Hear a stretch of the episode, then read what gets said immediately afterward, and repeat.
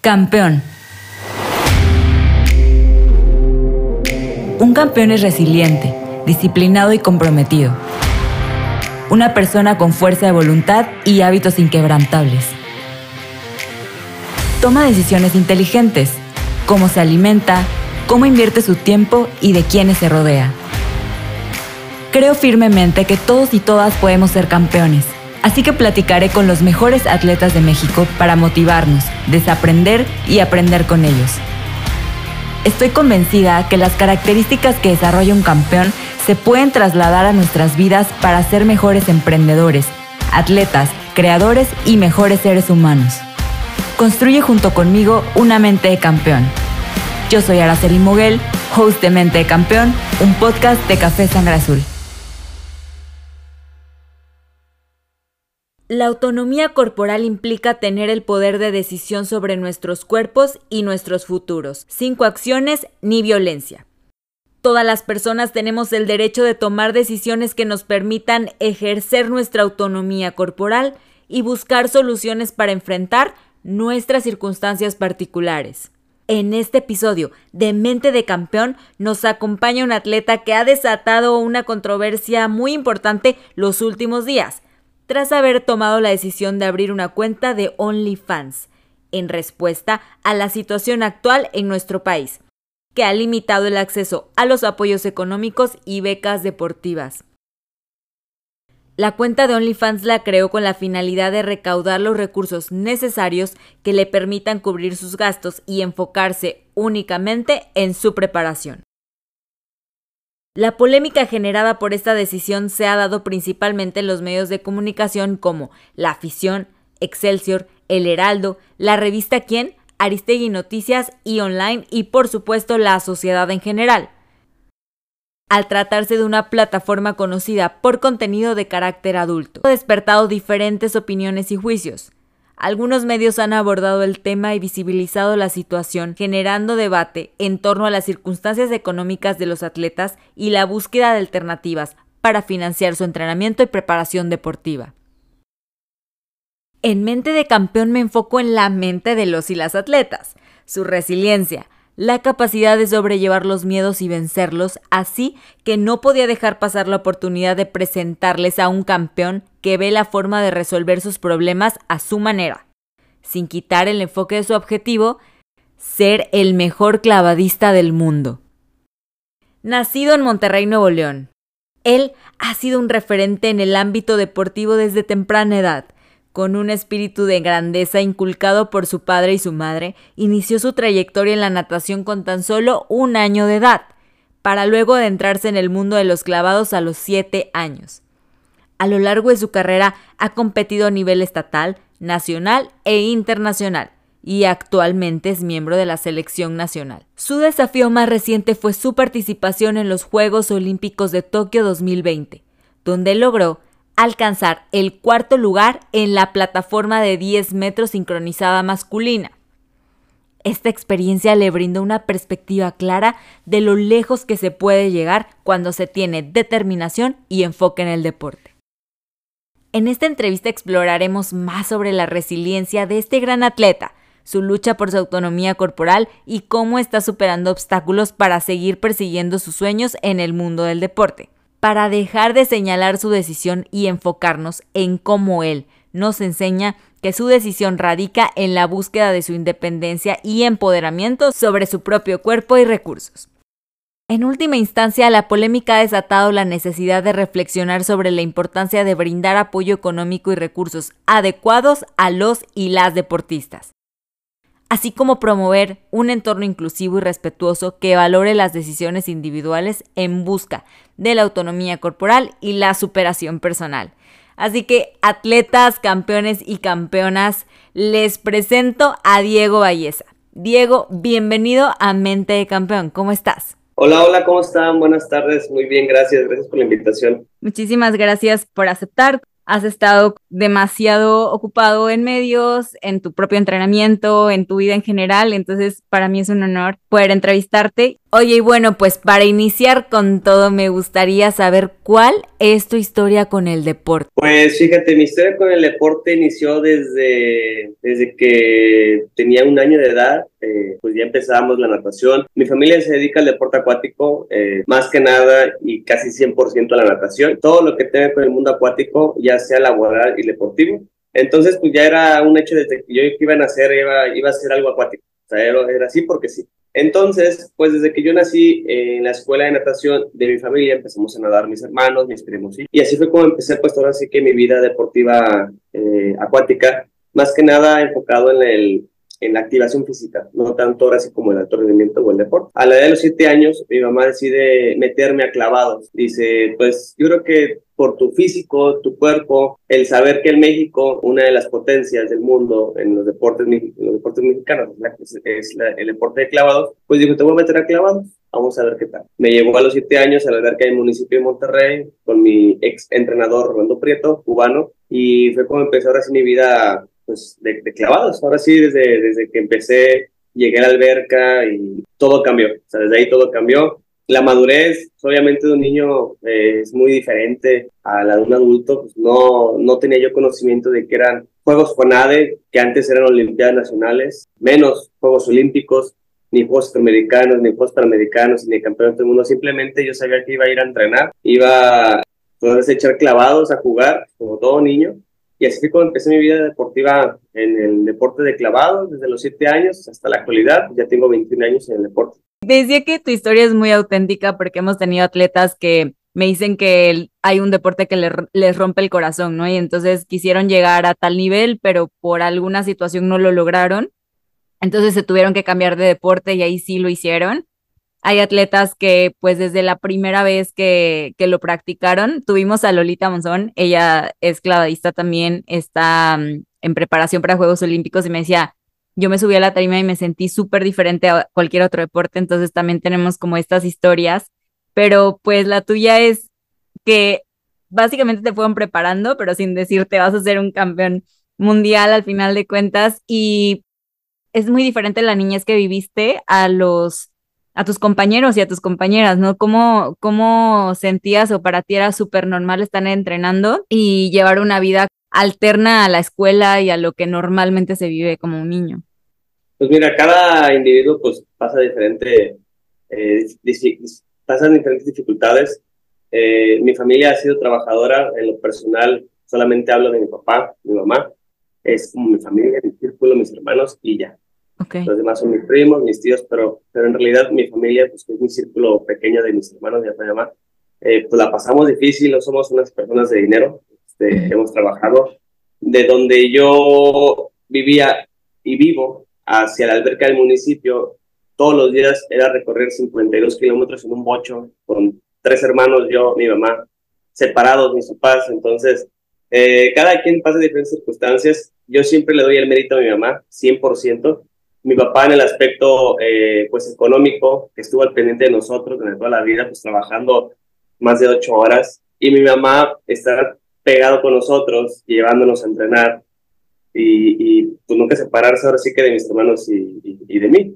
Entonces, pues el, el, saber que yo llegué lejos pues, no fue porque yo haya querido, sino fue por la, la disciplina y la constancia y la dedicación de mi mamá de decir a este niño, o sea, sí porque sí va a entrenar, yo no sé, a mí me lo decía, yo nunca le puse tanta atención porque a mí, pero me decía, tú puedes faltar lo que tú quieras a la escuela, pero el entrenamiento no vas a faltar. Y no fui un niño constante en la escuela, la verdad, o sea, yo falté mucho en la primaria. Me acuerdo que en sexto de primaria falté casi la mitad del, del año escolar, entonces, eh, era, pero era todos los días ir a entrenar, o sea, no tenía que faltar el entrenamiento porque mi mamá, como mi papá, saben que el deporte te puede abrir muchas puertas. Es un sacrificio y es un volado, porque en México no todos pueden ser buenos en el deporte y no todos tienen esa eh, suerte, ahora sí, si lo queremos llamar así, de que, de que sobresalgas en el deporte y que tengas la madurez para usar todo lo que conlleva ser deportista, que eso es lo que muchos deportistas no saben hacer. Agarrar todo lo que mientras tú seas deportista te pueda funcionar para cuando acá tu carrera deportiva. Entonces era una, moneda al aire, pero ellos se arriesgaron en decir, o sea, tú vas a entrenar todos los días y, y o sea, pues el hecho de, de saber que es difícil, o sea, retomar ocho horas de entrenamiento todos los días, desde los siete años, y a veces no pude ir a la escuela, dejar amigos, eh, fiestas, eh, no sé, este, convivir con en la, en la calle, pues mi, mi, colonia, pues con todos mis, mis amigos de ahí, que mi escuela era pública, estaba está a dos cuadras, a cinco cuadras de mi casa, es pública, no pude ir a mi, a mi escuela porque iba a entrenar todos los días. Entonces, pues fue un poco pues difícil saber que mediar eso, pero pues para todo sacrificio siempre hay una ganancia, ya sea buena. Es buena siempre más que tú como la, tú como la, la, quieras ver, porque al final no sea, no sea la medalla, pero sí la, el conocimiento. Entonces fue como empezó toda mi vida sí deportiva y, y, así ha sido, la verdad. Sí, fíjate que yo, al menos de, de pequeña, pues veía las Olimpiadas y, y ves a los atletas competir, pero nunca se cuestionan qué hay atrás de cada, de cada uno. O sea, simplemente los ves en la máxima plataforma deportiva a nivel mundial y asumes que tienen todo el apoyo económico, que todo fluyó perfecto en su vida sin realmente cuestionarnos. Es lo que me gusta mucho a mí de, las entrevistas con los atletas porque cada uno, como dices, tiene su historia, tiene sus sacrificios y ninguna ha sido fácil. O sea, realmente es muy complejo el, el asumir como, ah, pues son atletas olímpicos, tienen todo todo para ellos, o sea, seguro su vida fue perfecta, cómo llegaron allá sin, sin realmente ver la resiliencia que se ha forjado en ustedes. Como atleta, tú lo dices bien, o sea, tus papás tal vez dijeron, bueno, en el aspecto de eh, académico está bien, supongo que también lo sacaste, o sea, no es como de que no te hayan dicho no vayas a estudiar nunca, o sea, viste la forma de sacarlo, pero al enfocarse en la parte de, del deporte, ¿qué crees que como persona, valores o estas características te inculcó el deporte que ya no sueltas, tipo disciplina o algo así, o sea, que se desarrolla, porque aquí también te invitamos mucho a los papás y a las mamás a que metan a sus hijos a un deporte. Tal vez no vayan a tener la suerte como tú que el primer deporte que tuvieron van a ser campeones, pero sí que vayan probando y porque el deporte sí o sí te da ciertas características. ¿Tú crees, tú qué crees que haya sumado el deporte a tu vida por el simple hecho de practicarlo? Mira, yo ya tengo mi licenciatura, tengo mi maestría en logística eh, administrativa, tengo ya un negocio y nada de eso creo que sea tan importante como lo que el deporte da. Okay. O sea, yo ya que lo viví eh, en las dos maneras, que tengo mis estudios y tengo toda mi carrera deportiva, no puedes estudiar si tú quieres, pero el ser deportista, el tener el deporte, arte y cultura te puede dar otras cosas más importantes que la escuela no te da.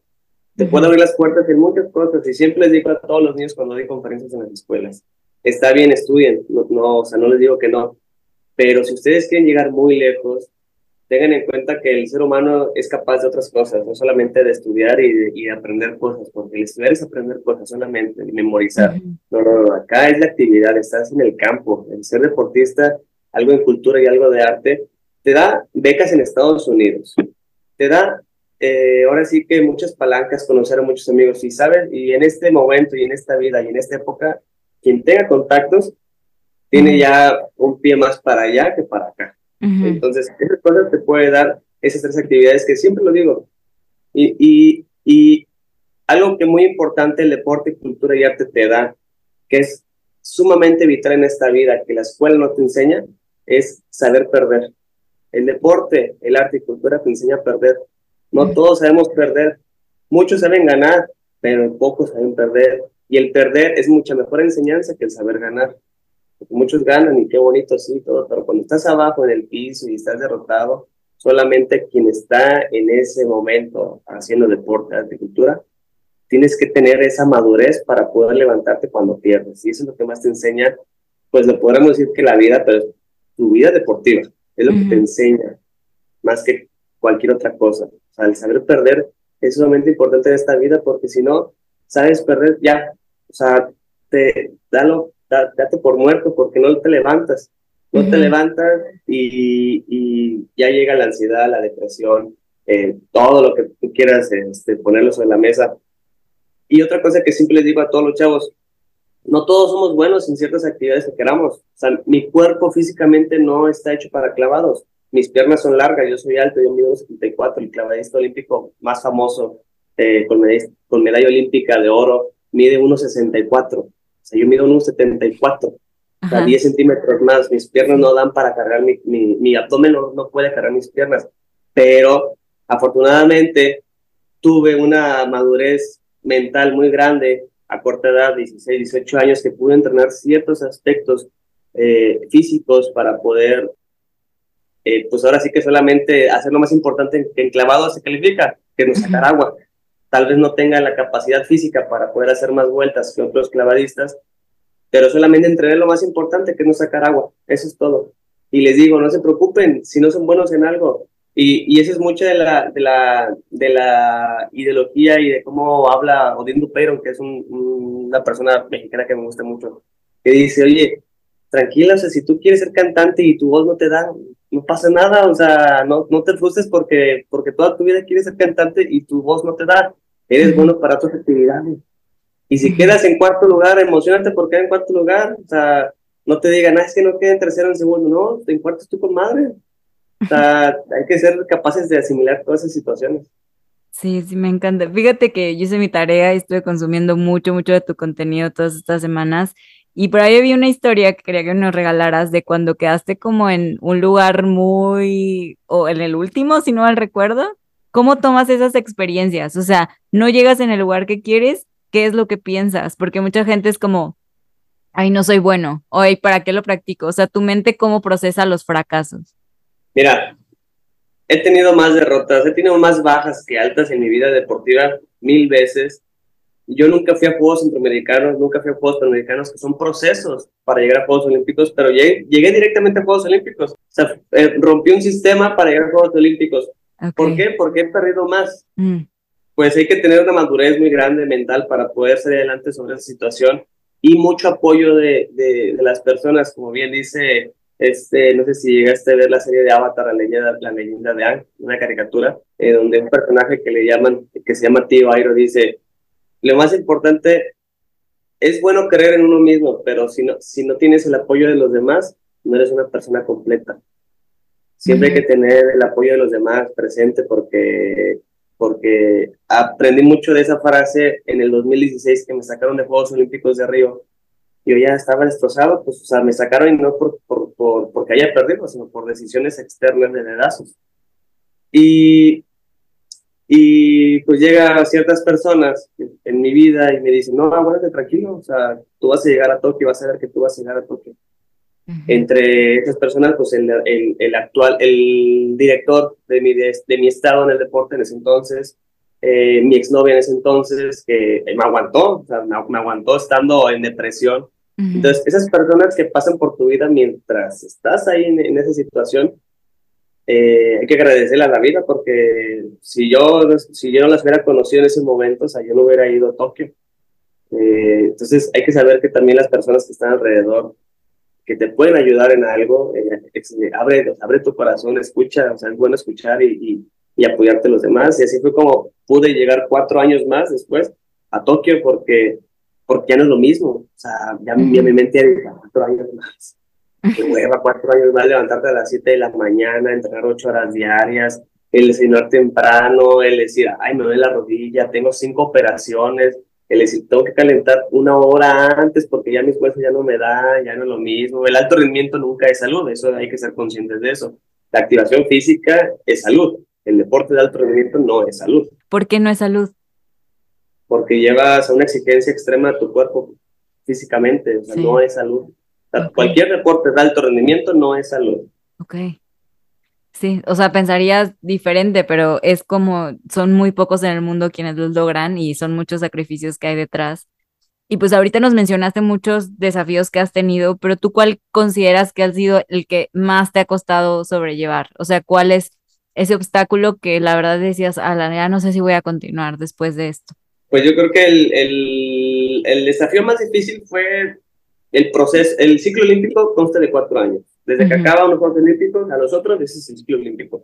El ciclo, olímpico, el ciclo olímpico de 2016 al 2020 o 21, en, en este caso por COVID, fue lo más difícil que he pasado, porque es una carga mental que llevas todos los días, porque ya no eres un niño, o sea, ya no eres un niño de 16, 17 años que, que, que te crees inmortal, ahora sí que en, el, en, un aspecto eh, deportivo nosotros nos decimos de que ah, estás, con, estás con madre, tienes 16 años, se puede saltar y hacer vueltas como sea, te pegas y no sientes nada, pero pues, obviamente la factura te la cobran después. Entonces, y a mí, ya, a mí ya me habían cobrado la factura de cinco operaciones. Y saber que tengo cinco operaciones y me quedan cuatro años para poder llegar a Tokio y, y, y a ver si paso, pues fue lo más difícil porque eh, ya quieres, o sea, ya quieres levantarte, pues ahora sí que más tarde, o sea, quieres estar tranquilo, ya, este, no sé, buscar otras alternativas económicas que, que tú ya puedes, y que tú sabes que puedes este, lograr, pero tienes esa mentalidad de que, bueno, cuatro años, ok, llegar a Tokio, cuatro años, y, y ya no es lo mismo, o sea, tu cuerpo ya no, ya no da como, como antes. Eh, eh, enclavados a tus 32 años, ya estás en tus últimas. Ya tu cuerpo ya no da, ya no, ya no es lo que fue. O sea, ya no tienes esa velocidad, esa capacidad de rotación en las vueltas, ese brinco, las articulaciones te duelen, o sea, ya todo te duele, entre más adulto deportivamente, ¿verdad? Bueno, estamos jóvenes, pero en el deporte ya eres, ya eres grande, o sea, ya estás de salida y, y es difícil sobrellevar tanta carga mental y tanta carga física, pero pues, a la vez esa misma carga mental es la que, la que, como la caja de Pandora, sacas todos los males, pero también está esa esperanza ahí, entonces... tengo toda la carga mental de que chingado, o sea, tengo, pero a la vez tengo esa poquita y de que no, no, vamos, vamos, vamos, vamos. Entonces, una, esa pelea mental es lo que más me ha, me ha costado, pero pues, ya, ya, llega, ya llegamos a toque, ya pasó. Ay, qué impresionante cada uno de los retos que enfrentas y que al final siento que de cada uno absorbes algo, o sea, no sé, de cada cosa que se te presenta, por lo que me has dicho, tú le ves la enseñanza, o sea, como que llegas a transformarlo y eso es algo bien importante como para seguir adelante y ver de todavía la lucecita al final de, todo esto. Por ahí me recuerdo mucho a Brianda Tamara, ella es pugilista y, y decía lo mismo, o sea, que fue su periodo más difícil, fue pandemia porque dice que su mente ya, o sea, estaba como, se, sentía derrotada porque fue muy difícil, ¿no? Para ustedes como atletas estar entre qué va a pasar con el deporte, etcétera, y cómo es que le dan la vuelta para seguir adelante. Y como dices, las personas que estuvieron a su lado, incluso contigo, son también quienes fueron el empuje para lograrlo. Ahorita en el ciclo de la vida de, de un atleta, como dices, todavía estás muy bien, o sea, tienes 28 años, ¿cierto? Casi 29. Perfecto. Como para decirnos cómo se ve el día a día de un atleta, o sea, de un atleta olímpico, ¿cómo es un día de Diego? Eh, pues me levanto todos los días a las 7 de la mañana, desgraciadamente antes de la alarma. La alarma es a las 7.10, o sea, me levanto 6.50, 7 de la mañana. Me voy a desayunar a la... Vivo, radico en Monterrey, Nuevo León, vivo en las villas, en el centro de alto rendimiento, eh, porque pues como lo comenté hace rato, mi casa es a... Vivo en las montañas casi casi. Este, entonces me levanto, voy a desayunar al comedor, eh, siempre todos los días como avena y huevo. Eh, yo las personas como muy poco, este, no me da tanta hambre. Entonces acabo de, desayunar, me regreso a mi cuarto, me preparo mi café aquí en mi cuarto, eh, me lavo la cara, voy al baño, me preparo y ya voy a entrenar. Entreno desde las ocho y media eh, lo que consta mi entrenamiento en la mañana es ocho y media, empezamos con todo lo que es la, el calentamiento, flexibilidad, estiramientos, movilidad, todo en el gimnasio, eh, en el gimnasio de gimnasia. O sea, no en el gimnasio de pesas, pero en el gimnasio que muchos lo conocen como lo que usamos todos los, los de apreciación artística, la gimnasia, el podio, todo eso. Ahí pues, empezamos la movilidad, empezamos a hacer abdominales como por de activación de, los músculos. Empezamos con mortales, marometas, saltamos en la cama elástica, saltamos en los trampolines que son de tierra, no son en el agua. Y luego ya pasamos al agua, entramos, entrenamos en el agua de 11 a 1, dos horas. Dato curioso, el, clavado es el deporte acuático que el 70% es fuera del agua. Eh, entonces salimos a la 1 de la tarde aproximadamente, entre 12.40 y 1. Voy a comer, como, me baño, me quito el cloro, Lunes, miércoles y viernes en la tarde entreno, entreno nuevamente a las tres y media, pesas, ahora sí pesas, eh, arterofilia, y luego voy otra vez al gimnasio de clavados a hacer ciertas cosas que me faltan y ya. acabo a las 7, a las 6 y tantos, regreso a mi cuarto, ceno, mmm, platico con mis amigos, o algo, tengo que hacer algo, voy a hacer algo y ya, me baño otra vez, martes y jueves, que descanso en la tarde, eh, pues ahora sí que entreno en la mañana, acabo a la una, como y salgo al negocio de mi papá, allá eh, veo unas cosas, hago cosas que tengo que hacer en la computadora y a la tarde noche me regreso. Es un día prácticamente ocupado en entrenamiento y pues así literalmente es la vida de un atleta, ¿no? Es como repetición, repetición hasta llegar a perfeccionar tu técnica. Todos los días me una cerveza, entonces está bien. wow. Oye, em, dentro de este proceso para, para llegar a Juegos Olímpicos, los apoyos económicos son muy importantes, creo que se va a hablar de ello. ¿Qué, ¿Qué es lo que representa para ti el apoyo económico que te da el país para seguir representándonos? Pues es que, como a todos los medios les digo, hay que entender primero que, la, que el deporte de alto rendimiento es una profesión, no es un hobby. Y no es un apoyo, es algo que tú te mereces por derecho de tu competencia y de tu resultado. Es un sueldo, porque entrenamos ocho horas diarias y les digo de la mejor manera, ¿cómo quisieran que un deportista entrene ocho horas diarias y se vaya a trabajar para conseguir dinero? No se puede. No da el día y no da el cuerpo. Entonces, el deporte de alto rendimiento es una profesión. Desgraciadamente en México no lo ven así. Muchas personas, la sociedad no lo quiere ver así y no, no está culturizado en verlo así. Pero en China, en Asia, en Europa, el deporte es una profesión. No estudian, su estudio es, es el deporte. Clavados, clavados, acabas. Y aunque no seas olímpico, ganan bien que es las cosas que no lo ven. Entonces, eh, hay dos cosas que aquí el deporte se, se busca, pues ahora sí que el sustento económico, de la forma que es por competencias, que tú por ser deportista de, selección mexicana te tiene que ahora, sí eh, dar el apoyo el gobierno para ir a la competencia. O sea, te pagan los vuelos, tú por derecho tienes acceso a las villas de alto rendimiento de, del gobierno federal, a la comida, todo, porque por tu resultado te lo mereces. Y dependiendo del resultado, manejan un tabulador y el tabulador, dependiendo del resultado, es el dinero que manejas. Todo se puede encontrar en el diario oficial de la federación, todo es libre, cada quien lo puede encontrar cuánto lo que gana cada deportista. Entonces, pues obviamente es sumamente importante tener un sueldo porque hay personas de mi edad y hasta más grandes que yo que son padres de familia y que la sociedad no conoce que de su sueldo del deporte es como viven sus hijos y su esposa, entonces es muy importante tener su sueldo de, que los deportistas manejan. Sí, fíjate que, que hemos tenido últimamente, en las últimas entrevistas que he realizado, hubo una en específico que hablamos con Víctor Hernández, donde nos decía es que no ha llegado el apoyo y nos decía que pues tenía que emprender, pero eso es un distractor. O sea, que o no el emprender te quita fuerza, te quita energía, te quita pues absolutamente todo tu enfoque en lo que quieres lograr, que si te enfocas así ocho horas, pues vas a lograr un mejor resultado a que si estás viendo que si da o no, pues tu negocio.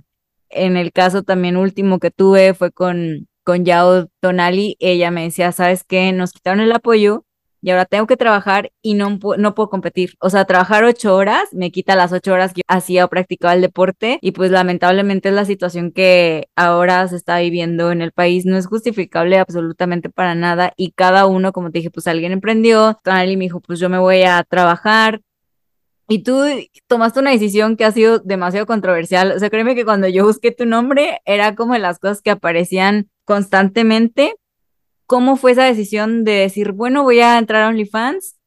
Está bien, o sea, es mi decisión para poner este sueldo que no me están dando.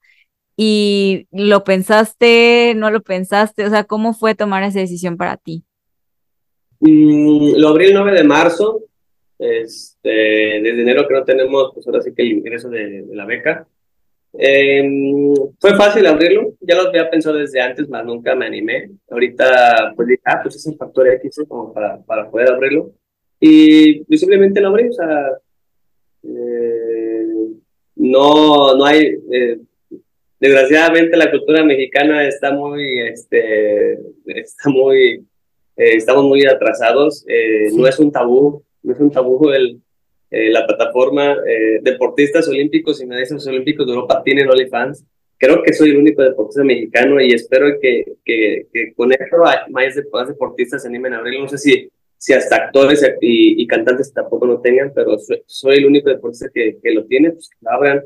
es un dinero extra que te puede llegar y no es malo eh, eh, subir fotos de tu cuerpo, pues es lo que entrenamos, o sea, tu cuerpo es lo que se ha trabajado, entonces, y ahora sí, como dije, la plataforma es para mayores de edad.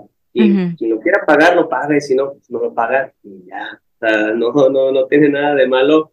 Me ha ido bien, o sea, la verdad es que me ha ido bien. Pues, tomé esa decisión porque, como tú lo comentaste, porque no me quite tanto tiempo. Entonces dije, bueno, no tanto por la facilidad, pero sí por la factibilidad de que no me iba a quitar el tiempo para poder seguir entrenando. Entonces, pues, no lo abrí, o sea, simplemente eh, no, no me causa a mí conflicto el, el, qué dirán. me da, me pasa por aquí, me sale por acá y yo, me, yo lo disfruto nada más.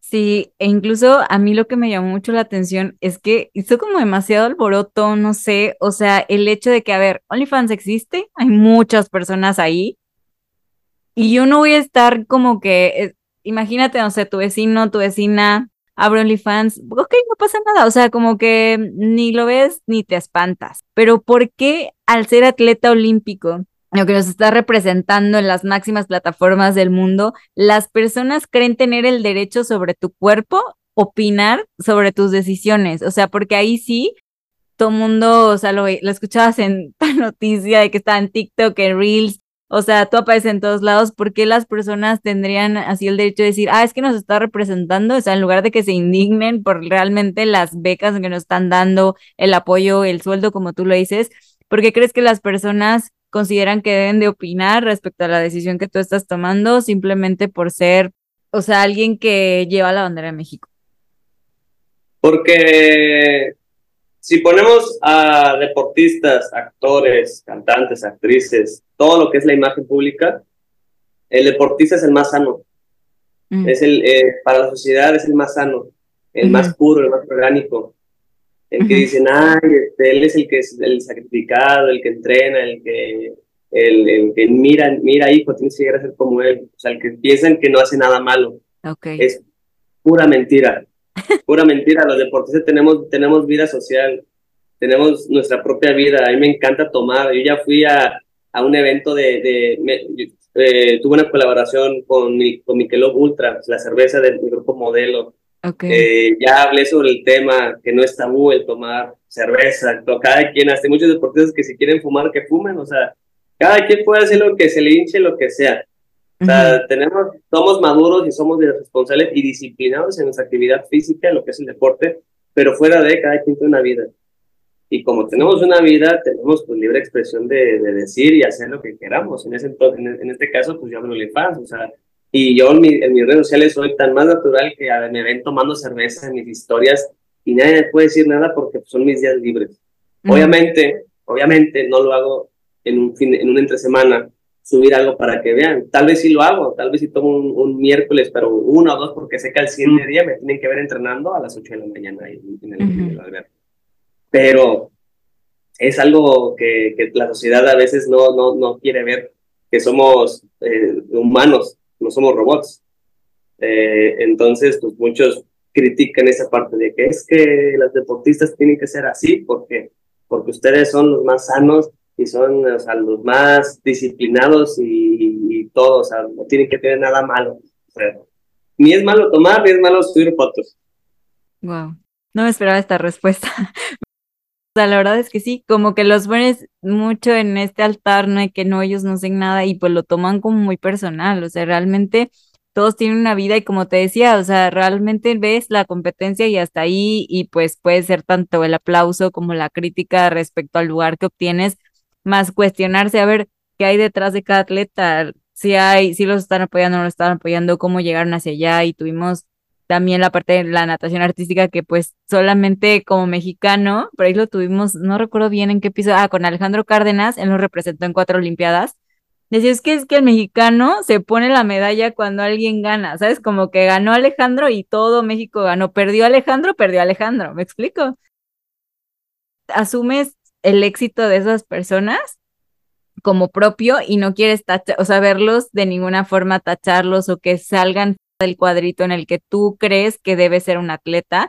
Entonces, esto nos debe servir para ya basta con los prejuicios, al contrario, cuestionarnos el si nuestros juicios están siendo correctos o no. ¿Y a ti qué cambios te gustaría ver en la sociedad en términos pues del respeto y como te digo, de que ustedes sean autónomos como su cuerpo, o sea, que realmente dejáramos de ser tan cuadrados, tan cerrados, dejar como de ponerlos tal vez como santos, etcétera, o sea, ¿qué te gustaría ver respecto a esto? Porque ya estás impactando, ya lo estás haciendo, sí o sí, respecto a este tema, entonces, ¿qué mensaje quieres dejar a través de ello? Pues el único mensaje que quiero dejar es a los deportistas, que se animen a abrirle o que se animen a hacer lo que ellos quieran. La verdad, yo no voy a cambiar ni tu mentalidad ni la mentalidad de alguien más. Todos somos libres de pensar lo que quieran. Y si quieren criticar bien y si quieren criticar mal, adelante. O sea, ya, ya que a la persona a la, a la que critiquen le afecte, bueno, pues es diferente, pero, o sea, no puedes cambiar eso. A lo personal, no les voy a decir, no me critiquen, critiquenme, no pasa nada. O sea, cada quien puede hacer lo que quieran. Yo lo único que quiero hacer es que los deportistas se animen a hacer las cosas que, que pagan, que no se preocupen por, lo, por el que dirán, que les valga madre. que es como muy lo que puedo controlar y no, ¿no? O sea, no puedo controlar lo que las otras personas digan, pero sí puedo controlar lo que yo haga y como... ¿Qué, qué quiero controlar a las personas? Pues no, o sea, controlate a ti mismo y ya. Buenísimo. Y justo la otra pregunta iba para allá. ¿Qué mensaje pues quieres transmitir a otros atletas que puedan enfrentar dificultades económicas en su carrera. Al final, bueno, alguien que diga, no, pues yo no quiero abrir OnlyFans, pero ¿cómo le dirías? Tú lo pensaste, a mí se me hizo una manera muy inteligente, la verdad, de, de obtener recursos sin tanto esfuerzo. O sea, sé que sí, por ahí comentabas, a ver, mis fotos son de estudio, son muy cuidadas, etcétera, y sí representan, pues el organizar una sesión, etcétera, no es como nada, nada fácil, pero ¿tú qué mensaje le podrías dar a ellos para que puedan afrontar estas dificultades sin que se les cierre el mundo? Antes que nada, eh, que sepan que, que aprovechen el deporte, que aprovechen lo que te da el deporte. O sea, no tanto hasta dónde puede llegar el deporte, no, que aprovechen las ramitas que suelta el deporte. O sea, el, el deportista, yo creo que es de los... El deportista puede llegar a ser político, puede llegar a ser actor, pueden llegar a, hacer muchas cosas. Que aprovechen eso los deportistas, o sea, que no se hagan, que no sean así este, de mente, por no cerrada, por no decir, que, que no se hagan güeyes. que, que, expandan su visión y que agarren lo que todo lo que lo que puedan extraigan lo que el deporte da si no llegan a los Juegos Olímpicos no pasa nada o sea X o sea, no se preocupen, no queden en frustración, usen lo que, lo que tengan a su alrededor del deporte para que puedan seguir adelante en la vida. O sea, a mí me, a mí me, me yo, mi, mi pensamiento, yo quiero llegar a mis, a mis 80 años bien. Está bien, corriendo y haciendo ejercicio. O sea, si no lleva a París no pasa nada. pero con estar yo bien físicamente, eso es lo importante, porque ya tengo la madurez de que sé que ahorita con mi carrera deportiva tengo muchas puertas abiertas que puedo hacer para conseguir dinero y trabajar y todo. Obviamente ahorita es París, sí, pero no te estreses, que no se estresen si no llegan. El cuerpo del ser humano es capaz de hacer muchas cosas, no solamente clavados en este caso. Oye, siempre te has caracterizado, bueno, desde, yo lo vi desde el grito en Tokio, como que llamas la atención, por alguna forma el spotlight está en ti, en verdad tu mente es como de voy a hacer lo que quiera, me da igual lo que los demás opinen, ¿verdad? Incluso por ahí vi la entrevista de Franco Escamilla que hablan de ti, tú. Entonces siento que otra persona se pondría nerviosa, como hasta indignada y lo que sea, y tú de que, hey, que me inviten, no sé qué quiero hablar. O sea, ¿cómo logras esta paz o esta naturalidad en ti? Porque no muchos la tienen. Incluso como que les cuesta subir algo, lo piensan muchísimo y a ti te está dando resultado. O sea, el ser tú, el, el fluir como, como tú eres. Entonces, ¿qué es lo que te llevó hasta allá? Pues mira, no hay críticas buenas ni malas, solamente mercadotecnia. O sea, todo te ayuda. Entonces, tú, o sea, tú haz lo que tú quieras de la vida, no pasa nada. Mira, mientras tengas a tu familia presente y te apoyen, ya lo demás, de lo demás es lo de menos. No, no vives de las personas, vives de, de, ti mismo. Y ya, o sea, todo tómatelo a broma. La vida es tan corta como para que se frustran todos los días. Soy fan, la verdad, incluso de tu contenido en el que también invitamos aquí a que te sigan porque publicas como muy constante, no sé, te gusta generar contenido, estar muy presente en redes, entonces a mí me gustaría también pues dejar este mensaje que, que realmente pues sigan todo lo que, toda tu trayectoria y para cerrar, justo son, son estas preguntas, o sea, hacia dónde va tu, tu camino, cuáles son tus metas y objetivos para, para tu futuro. Pues ahorita a corto plazo es este, París, que ya estamos a un año, y que se tenga que dar se va a dar en el deporte. Y pues ahora sí que después de, eh, me gustaría mucho y siempre le he cantado a todos lados, a todas las partes y a todos los políticos que me invitan a, saludar a todos. Yo le he cantado, quiero ser director de deportes de mi estado, eso es sí porque sí. Y ya cuando llega a ser director de deportes de mi estado, pues obviamente un sexenio, ya, acabo y ahora sí me dedico a a lo que tengo, eh, que es pues, el negocio familiar, este, otras cosillas ahí, lo que sea que salga, pero o sea, primordial es llegar a París, y sí o no, luego de eh, llegar a ser director de, del INDE, Instituto del Deporte del Estado de Nuevo León. Entonces, esas son mis dos metas ahorita. Con la seguridad que lo dices, seguramente va a pasar ya lo visualizaste, ya está ahí. Y la verdad es que qué increíble que podamos escuchar a una persona lo repito, como tan segura, tan perfilada a lo que quiere y concentrada en. Mi última reflexión y más como sociedad es qué podemos hacer para apoyarlos. Sabemos que obviamente no podemos darles, eh, ya regresenle su, su salario, como le dices, para no llamarlo apoyo, pero si hay algo que nosotros como no atletas olímpicos podamos aportar para ello, ¿qué, qué sería? hagan deporte, todo. Ok, ok. más bien, ¿qué los deportistas podemos apoyar a la sociedad en decir hagan deporte? Hagan activación física, sean saludables. La mejor medicina para el COVID se dieron cuenta que es la activación física. justo, sí. Sí, me encanta para cerrar. Y finalmente hay una pregunta que le hago a todos los atletas de mente de campeón y es, ¿qué consideras que tiene una mente de campeón? Mm, una fórmula, C más H por A. C conocimiento, H habilidad, A actitud. C conocimiento suma, la H habilidad suma, pero la la actitud multiplica. Ok, perfecto. Pues con esto cerramos la entrevista y una pequeña dinámica de preguntas rápidas donde básicamente me tienes que decir la primera frase o palabra que se te venga a la mente. No, eso me suena cuando le hicieron una dinámica así a López Obrador y a... ¿Estás listo para iniciarla? Sí. Bueno, va. Complétame la frase. Un campeón es disciplinado. El atleta que te ha inspirado a seguir tus sueños. Mm, mi mamá. El mejor consejo que te han dado. Levántate y haz otro clavado más. Y un consejo que es tan malo que debes advertirnos para no hacerlo. Ah, eso es como todo me entra y me sale. Bueno, va a la siguiente ya sí. sé, que me vale mucho como cuando me dicen Como que tu cerebro lo borra de, ah, no, esto no, esa persona no, no sabe. El mejor hábito que tienes. Dormir. Tu rutina matutina resumida. Dormir, tomar café, entrenar. ¿Prefieres cardio o pesas? Cerveza. pesas. Tu ritual antes de competir o de tu showtime. Ir al baño. Ya, sacar el, miedo. Danos una canción que no te puede faltar antes de entrenar. Mm, eh, la de Me vieron cruzar de calle 13. Perfecto, la vamos a poner en una playlist de Spotify que se llama Mente Campeón, donde pues pueden encontrar todas las canciones de los y las atletas que han estado en este podcast. Diego, te agradezco en verdad tu tiempo, tu honestidad y todo lo que, lo que haya conllevado para que estés aquí en la entrevista. Nos tomamos una selfie súper rápido, que es mi única prueba que estuve en entrevista contigo. Y pues en verdad te agradezco. Ahí está, listo.